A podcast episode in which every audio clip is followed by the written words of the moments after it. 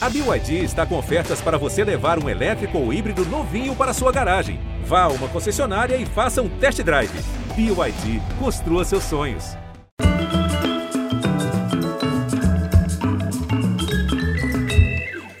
Olá! Do que que a gente tá falando quando fala de comida?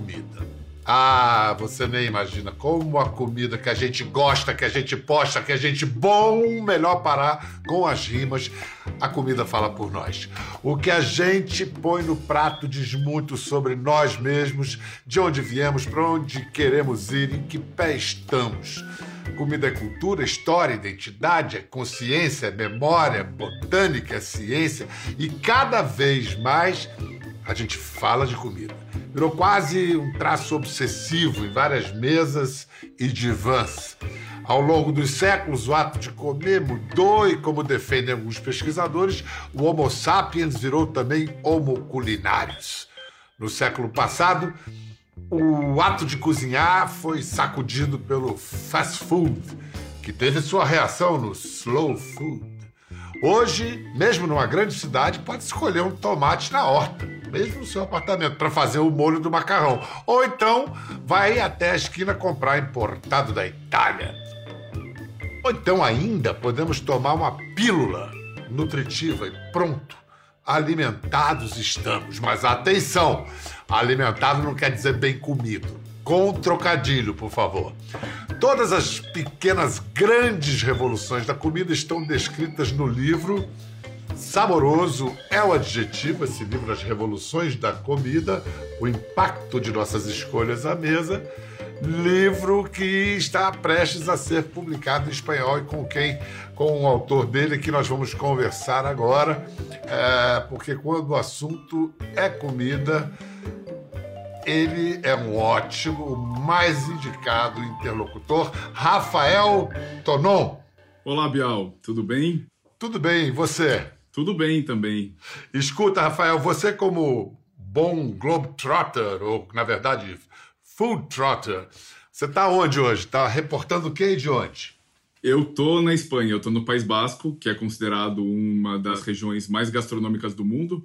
É a região onde tem mais restaurante com estrela Michelin por metro quadrado. Mas escuta, você hoje você mora aí na Península Ibérica, né? Você mora em Portugal, não é isso? Eu estou baseado em Portugal hoje. Então, você comendo e, e, viajando pela, pela culinária portuguesa e espanhola, vindo do Brasil, o que, que tem como uma influência árabe, por exemplo? Eu acho que tem uma, eu acho que tem uma, alguma coisa, alguma questão árabe, mas eu acho que a gente é um, é um país, é, somos países, os três, países de muita fartura de comida, a gente gosta de comer muito, a gente tem uma paixão por comer. É, a gente tem alguns ingredientes que são muito, muito é, presentes nas três culturas, né? Eu acho que tipo o tomate, é, a batata, o arroz. A gente é um país de arroz. Portugal é um país de arroz. A, a Espanha é um país de arroz que tem a paella, enfim. Acho que tem muitos ingredientes que, que, que conectam a gente, assim, muitas tradições também. Que legal esse seu livro, As Revoluções da Comida. Mas assim, é, é, eu queria entender essa sua trajetória profissional para se especializar nisso, porque há 20 anos, digamos assim, ainda não não, por exemplo, você não ligava a televisão e só via programas de culinária, você via um ou outro. Né? Como é que você foi parar nessa área? Eu comecei, quando eu comecei, na verdade, eu comecei, enfim, eu trabalhava numa revista e tinha uma, uma sessão de gastronomia. A gente tinha que falar de comida, porque comida era um tema importante para a revista, e ninguém queria falar, assim, ninguém muito queria tocar naquilo. Eu era o editor, então meu chefe falou: Ó, oh, é teu, toma que o, que o filho é teu, você que vai ter que fazer, você que vai ter que cuidar. E eu comecei a escrever de comida e descobri que eu gostava muito mais de comida do que eu pensava.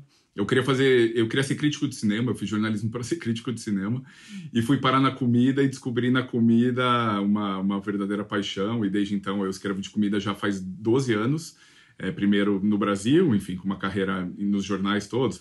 É, e depois comecei a fazer, a trilhar uma carreira dita internacional, assim, escrever para os maiores portais de gastronomia nos Estados Unidos, alguns na Europa, em Portugal, onde eu moro, aqui na Espanha, onde eu estou hoje, ou seja, escrever de comida para muitos, muitos veículos mesmo, porque é um assunto que eu amo falar. Você, a gente vê que a, a comer bem fez bem ao seu texto. Agora, o, o é, é, escrever o que, que determinou nos seus hábitos alimentares, conhecer, virar um profissional do assunto? Eu acho, eu acho que, que, que, a escrita tem, tem muito a ver com, com, com, uma questão que eu, que eu acho que é, que é de observar. Eu acho que, que quando a gente come, a gente está sempre observando, né? Assim, a gente senta num restaurante, você, você observa. Eu, eu tenho muita curiosidade com relação às pessoas, com relação às histórias, às tradições.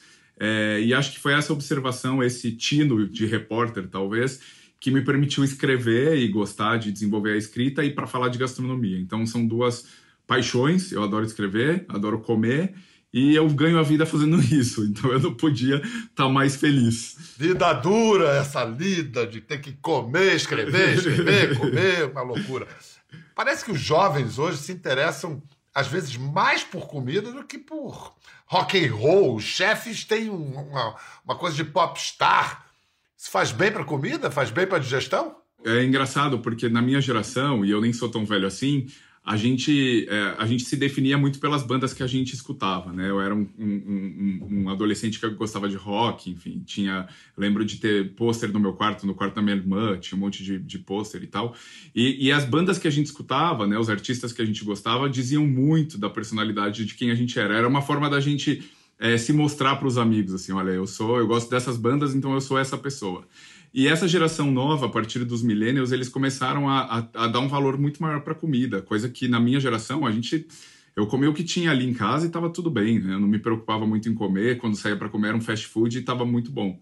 E essa geração nova é engraçada porque eles gastam, é, tem pesquisas que mostram que eles gastam a maioria, do, a grande parte do dinheiro deles em comer, em sair para comer, em ir a restaurantes, como você falou, que guardam dinheiro é, por um tempo para quando viajar ir a um restaurante bom. Assim. Então é, é, é, engraçado como a gastronomia ganhou um outro status né, na, nossa, na nossa sociedade. O que é uma boa notícia para um chef star como esse que vai nos acompanhar agora na conversa. Vamos incluir esse chefe paulistano, bom de papo, Rafael Despirite. Olá, olá. E aí, mestre, tudo bem? tudo bem, tudo bem. Um prazer estar aqui. Você prefere ser chamado de chefe ou cozinheiro?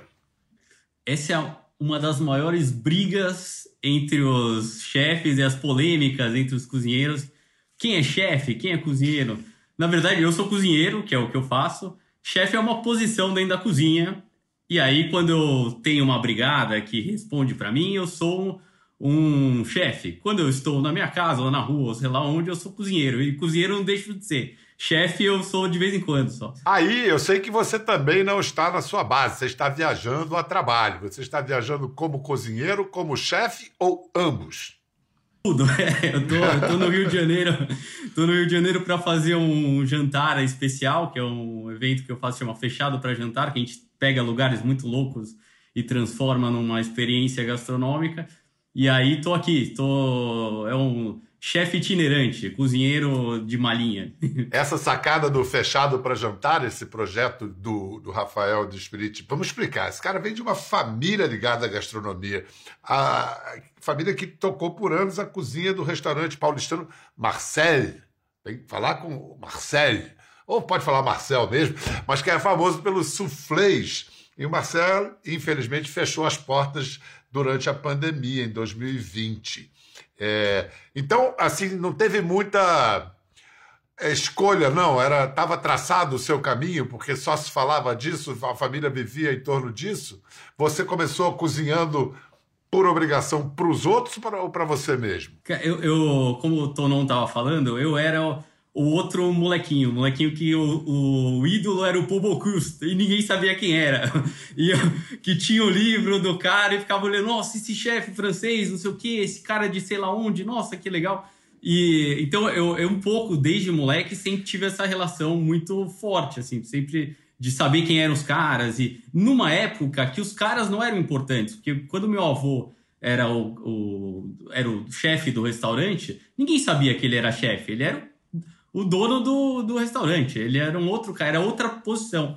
É, ele não tinha, até nessa época, muito, muito mais importante era o maître do restaurante, o cara que fazia as coisas no salão, quem recebia e tal. Então eu peguei essa transição de que o cara que cozinhava ficou importante de repente, assim. E foi muito. É bom, é bom.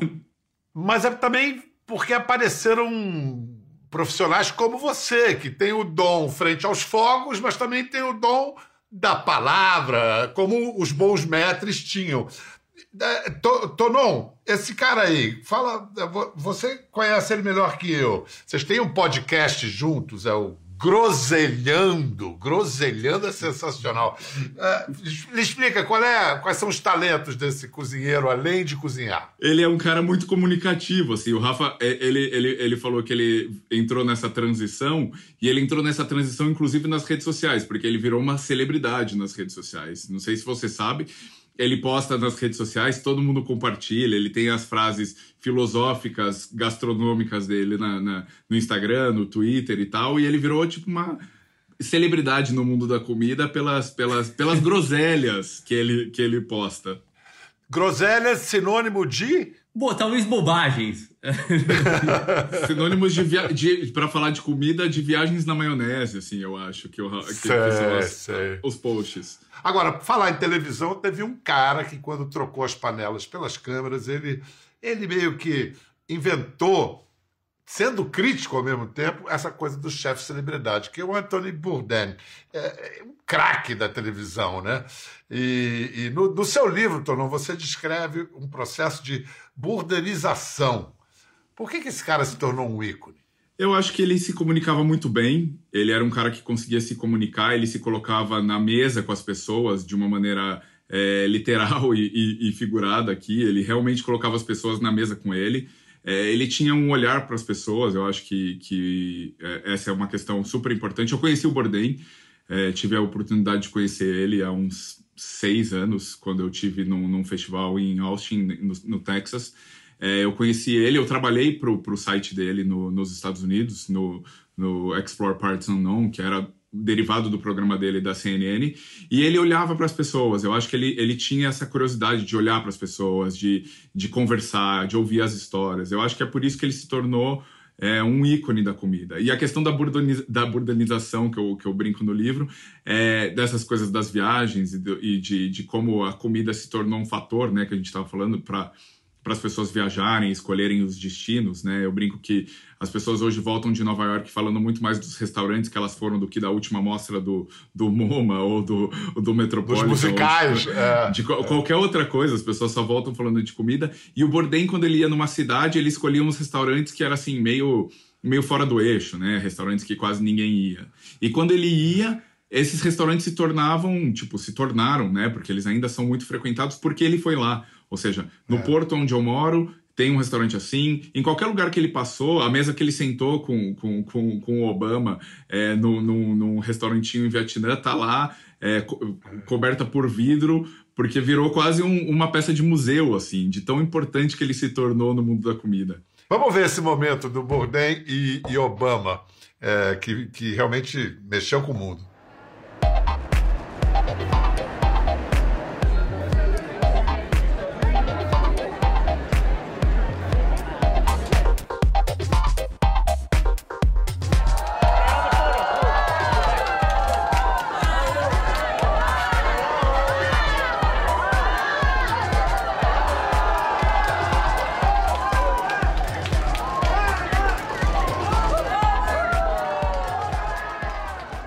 Vietnã, comida vietnamita, sonho. Qual, qual o impacto de uma, de uma imagem dessas para você? O que, que isso representou para a gente estar tá fazendo esse programa hoje, por exemplo, para se falar tanto de comida? Eu acho que a comida virou, como eu disse, assim, virou um status social, virou cultura, cultura pop. Eu acho que a comida ganhou um status que ela nunca teve nos últimos anos. É, a gente fala de chefe, a gente fala de programa. E eu acho muito legal a gente ver é, um, um, político, né, sentado na mesa comendo, porque a comida é um ato político, né? A gente fala muito pouco sobre isso, de como a política tem a ver com a comida, mas todo dia que a gente come, a gente também está fazendo política, né? Ou seja, escolhendo o alimento. Quando a gente escolhe um alimento, ou quando a gente não tem a escolha de, de, de poder ter um alimento no prato, também é, é uma questão política, né? Então eu acho que, eu, eu adoro essa, essa, essa conversa da política com a comida, porque as pessoas não pensam muito nisso, mas elas estão muito conectadas. Dá um exemplo na, na, na sua rotina, é, Desperrite, de, de decisões políticas na hora que você vai fazer um prato e servir. Cara, eu, te, eu tenho. Eu já faço isso, por exemplo, quando eu. Todos os pratos que eu posto no Instagram, eu tô querendo dizer que, cara, é para todo mundo, é fácil, você deve cozinhar, você pode cozinhar. A gente tá num momento que, com inflação absurda, com preços meio descontrolados dos produtos, que você saber cozinhar é, eu vejo que, gente, as pessoas que, do, do, que, que, eu convivo e tal, é, às vezes não conseguem tomar decisões porque não conseguem, não sabem o que fazer com os alimentos e acabam gastando mais com, com isso do que, do que poderiam. Poderiam, se tivessem mais como processar o alimento, sabendo, entendendo um pouquinho dos alimentos, é, fazer um negócio, conseguir cozinhar melhor e gastar menos nesse momento que está super que é, que é uma coisa super relevante. O, o alimento talvez seja a coisa mais relevante no, na, no orçamento das pessoas. Tem a história dos desertos alimentares e tal. Tem, tem é, existe um problema que é o acesso aos, aos ingredientes mesmo. É, e também a falta de tempo. Também não dá para exigir que alguém que pô, o cara pegou quatro horas de transporte público, chegou, ah, agora eu vou brincar de cozinhar. É, é outra, é uma, não é assim que vai funcionar, mas é, e aí às vezes comprar qualquer coisa e jogar na, no, no, no forno micro-ondas é o mais fácil, mais rápido que dá pra fazer. É, mas, mas sim, se a gente tem uma, é, é, político ao momento que você vai lá, que você escolhe o seu, ou também quando você dá um, um statement, quando, como o Tom não fala do, do Trump que vai lá e come aquela comida gordurosa para falar que ele é americano mesmo, que ele é fast food raiz, que com ele não tem essa. E a gente vê muito isso, principalmente nesse momento que a gente está de exaltação. Assim. Não é que eu não goste de um hambúrguer, o hambúrguer tem sua hora. Mas isso aí é, é cara, meio revoltante. Eu adoro, assim. eu adoro essa cena, porque, além de tudo, tem toda a pompa da Casa Branca, assim, com esses, com esses candelabros de tipo da, da mansão do, da fera, da Bela Fera, sabe? Essa coisa muito de mostrar. aqueles hambúrgueres. Aquela coisa toda em ca... as caixinhas umas em cima das outras, assim, um orgulho de, de, de, servir essa comida, de como se fosse a melhor coisa do mundo, assim. Eu, eu adoro essa cena porque ela diz muito, assim. Nós temos o equivalente nacional, o presidente comendo pão com leite condensado. Exatamente. Aqui não tem esse negócio de açúcar, não, rapaz. Gordura, dieta. Não, mas nesse caso, como linguagem política, isso é populismo, né? Não, total, é populismo e tem, e tem muito a questão de como, de como os líderes é, lidam com a comida, assim, né? Eu fiz, uma vez eu escrevi um texto no Facebook que era sobre isso, para apuração do livro, eu estava apurando o que comiam cada, o que comia cada presidente de vários países, enfim, de, de governos, de, dos mais diferentes governos, e eu terminava, assim, a, a, a brincadeira dizendo, é, a gente o que um político põe da boca para dentro diz muito mais sobre ele do que aquilo que ele põe da boca para fora, né? E daí, tipo, meio viralizou, todo mundo fez piada, mas é isso. Eu acho que o que, o que a gente escolhe comer, como que o Rafa tava dizendo, o statement é tão forte que o que a gente escolhe comer diz muito daquilo que a gente é, sabe? Diga-me o que come que eu te direi quem és. Eu acredito muito nesse, nessa ideia, assim, sabe? De como a comida é definidora da, do nosso caráter e da nossa identidade. É, temos que ter muito cuidado com o que entra e com o que sai pela boca. É, nessa coisa da, da, da, consciência política, a gente tem um, uma turma, podemos dizer que está sendo radical, que é o discurso vegano e vegetariano ético, e que vai em cima do especismo, de que quem somos nós para dizer que a gente pode comer outras espécies e tal. É, em que, de que maneira esse, essa discussão e provocação ética está mexendo com a, a comida e o jeito que as pessoas estão comendo, sejam vegetarianas, veganas ou não? Eu acho que mexe muito, Biel. Eu acho que as pessoas têm, têm a, a questão da, da, do ato de comer carne tem virado uma questão para muita gente. É, pessoas que são veganas ou vegetarianas por questões muitas. E a questão ética é uma delas. Assim, essa questão de da gente olhar as espécies é, né, de ter uma ideia de especismo, de que a gente está acima de outras espécies e que a gente pode subjugar essas espécies é, simplesmente para comê-las, é, tá, tá, tá causando uma um grande polêmica. Eu estou escrevendo um livro sobre isso. Meu próximo livro é exatamente sobre o consumo de carne. E eu tenho pesquisado muito sobre isso e que eu acho que tem uma, uma questão que que independente dos, dos radicalismos que, que, que, existem, e eles existem, eu acho que ajuda a, criar, ajuda a nos criar um pouco de consciência de olhar para aquilo que a gente come. Eu sempre digo que a gente chega num restaurante é, e pede um frango, você pede um frango de qualquer, enfim, ah, um frango assado com batata frita e arroz. A gente não tem informação nenhuma desse frango, né? A gente não sabe de onde esse frango veio, como ele foi tratado.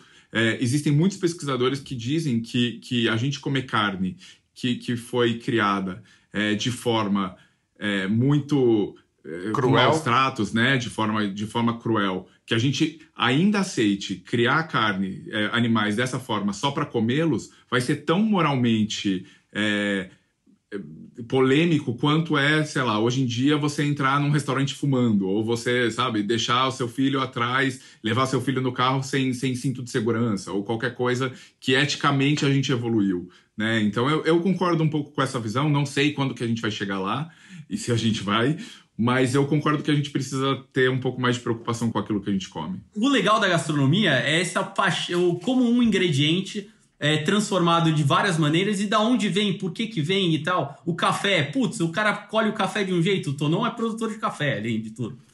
É, além de jornalista.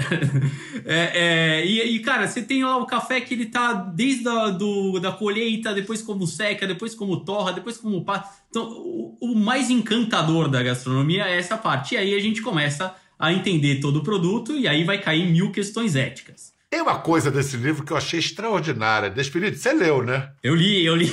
Olha o negócio, eu li correndo. Então vamos puxar um assunto de um papo que eu acho incrível, que é hoje a gente já tem pílulas e equivalentes e barrinhas que eliminam a necessidade de fazer uma refeição assim a such, né? Você não precisa, você pode se alimenta, ou seja, dissocia o ato da alimentação, o ato de comer da nutrição, como a pílula anticoncepcional dissociou o sexo de fins reprodutivos.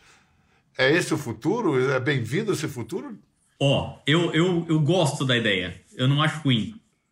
Porque uma coisa é uma coisa, pode ser uma coisa pode ser uma coisa e outra coisa pode ser outra coisa. Então, no momento que você quer ter uma experiência, que você quer ter um, uma, uma atenção plena para o que você está fazendo e tal, você vai sentar e, e, comer de uma maneira consciente, legal. No momento que você está querendo, você quer comer rápido, qualquer coisa só para passar, você vai lá e toma uma pílula. Não acho ruim, não acho que vai acabar com a minha profissão de cozinheiro, muito pelo contrário.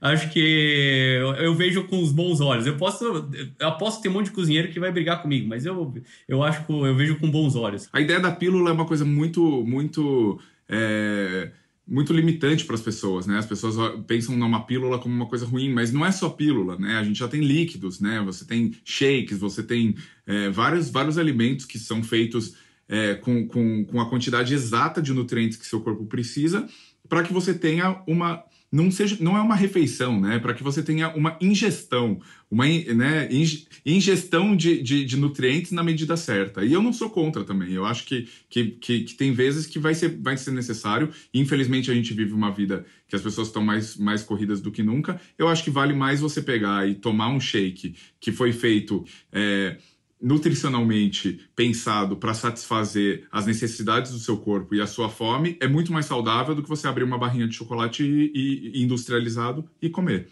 Então, eu também é não sou contra, não. É, a gente está falando com o autor do livro As Revoluções da Comida, Rafael Tonon, e com o chefe Rafael Despirite. Vamos lá, agora estou tentando baixar a bola para o nosso dia a dia. Despirite, eu queria que você desse conselhos de conceitos mais filosóficos sobre como você pode tornar a sua vida melhor no que toca no tocante à comida e Tonon também conselhos práticos. Começa com, com os práticos, Tonon, que aí a filosofia vai para o filósofo depois. É, deixa, deixa, deixa o filósofo do, do, do Instagram fazer o trabalho dele depois. É, não, eu acho, eu acho que tem uma coisa que é muito importante, Bel, é que a gente, as pessoas falam muito de comida, de que, de comer, enfim, do ato de comer. Eu acho que as pessoas estão muito distantes da comida, de uma maneira geral, como o Rafa estava falando. É, a gente, a gente em nome da praticidade, né, de uma conveniência, a gente aceitou que a comida chegue para gente de uma forma muito embalada, de uma, de, de, de para fazer uma, uma metáfora quase literal é, e sem saber muito da, da origem dela, né? E que, e que a gente se tornou muito passivo da forma que a comida vem. Eu acho que é isso que precisava mudar. Eu acho que esse mindset pode mudar muita coisa, assim. É, quando você vai comprar na feira a, a, comida, quando você vai num mercado, sei lá, que tem comida orgânica ou que, enfim, que você consegue. As pessoas falam muito que comida orgânica é muito caro. É muito caro no supermercado. Se você encontra essas feiras de produtores orgânicos que você consegue comprar, você paga às vezes mais barato do que você compraria um ingrediente convencional no supermercado. Eu acho que a gente tem que assumir o nosso papel na nossa alimentação, a gente tem que deixar de ser passivo e a gente precisa começar a ser mais ativo. E ser mais ativo diz respeito a gente conhecer a procedência daquilo que a gente come, a gente querer saber aquilo que a gente come e a gente querer ir atrás de comer a comida é, de uma forma melhor, da gente consumir a comida de uma forma melhor. O supermercado tirou essa, essa questão da gente. Antes a gente ia no açougueiro para comprar carne, a gente ia no padeiro para comprar pão. A gente, cada lugar tinha a sua especialidade de comida, né? E o supermercado o que, que ele fez? Ele colocou tudo num lugar só. Ah, tô facilitando sua vida, vem só aqui e você vai ter tudo isso. Só que em nome dessa praticidade, eu acho que a gente é, deixou que a comida se tornasse quase uma estranha desconhecida. E a gente ficou muito passivo. Eu acho que a gente vai conseguir comer muito melhor quando a gente tiver uma alimentação mais ativa nesse sentido. Esse seria o meu, meu conselho. Maravilha, nós somos o que nós comemos. Agora, Despirite, seu arremate filosófico. Vamos lá, eu acho primeiro calma. Calma é, é, um negócio importante, porque agora a gente já tem muita pressão. Eu tenho que, eu tenho que ser produtivo, eu tenho que correr, eu tenho que é, trabalhar bem, eu tenho que estar em forma e eu preciso conhecer tudo, eu preciso saber dos alimentos, eu preciso. Calma, eu entendo, entendo, mas é, assim, eu acho que uma coisa é a atenção, a gente tem que ter mais atenção mesmo, é, olhar, pô, vai lá, olha, não precisa abraçar a cenoura no, no, no supermercado, mas é, olha olha para ver o que, que você está comprando, por que, que você vai fazer aquilo, putz, o que, que eu vou transformar, tal, isso é muito legal. Primeiro, entender as coisas e fazer as coisas com mais calma mesmo. Quando a gente vê os reality shows e tal, da cozinha como competição e tal, pô, uma coisa muito legal é que a gastronomia, a comida e tal, é muito mais sobre generosidade, sobre fazer um negócio com para as outras pessoas, o cozinheiro tal, cozinhar para todo mundo, fazer um negócio com calma e tal. É, eu acho que no mundo que a gente está com tanta pressão, comer virou uma outra pressão também. Eu preciso me alimentar porque eu preciso de tais carboidratos, tais proteínas, tal, não sei o quê. Vamos respirar mais, comer com calma, prestar atenção quando está comendo. Só de prestar atenção, você já vai comer melhor. Vai comer menos, vai fazer menos, vai, vai, vai fazer tudo, vai ser mais tranquilo. Nesse ponto, eu sou mais minimalista e tranquilão. Assim, eu quero, eu quero que a gastronomia seja para todo mundo uma coisa mais divertida. É, precisa ser mais divertido, precisa ter menos pressão. É, e quando você começar a fazer isso com mais atenção, naturalmente você vai querer saber de onde chegou a tua cenoura. Naturalmente você vai querer fazer, você vai provando o teu café e fala, pô, esse café aqui é melhor, ele não precisa de açúcar, já reduz o meu açúcar. Putz, a coisa vai acontecendo naturalmente. Tem a história lá que o paladar é um, é um negócio, é um caminho sem volta. Depois que você começa a gostar do negócio, coisa vai tranquilamente. Vou aproveitar para recomendar mais uma vez o livro As Revoluções da Comida, do Rafael Tonon. Muito obrigado, Rafael Despirite. Muito obrigado, Rafael Tonon. Sucesso em suas empreitadas. Bom apetite! Obrigado, Muito obrigado. Obrigadão. Para você em casa também, presta atenção no que você come, porque é o que, o que entra por aqui, é o que nos faz. Até a próxima! Quer ver mais? Entre no Globoplay.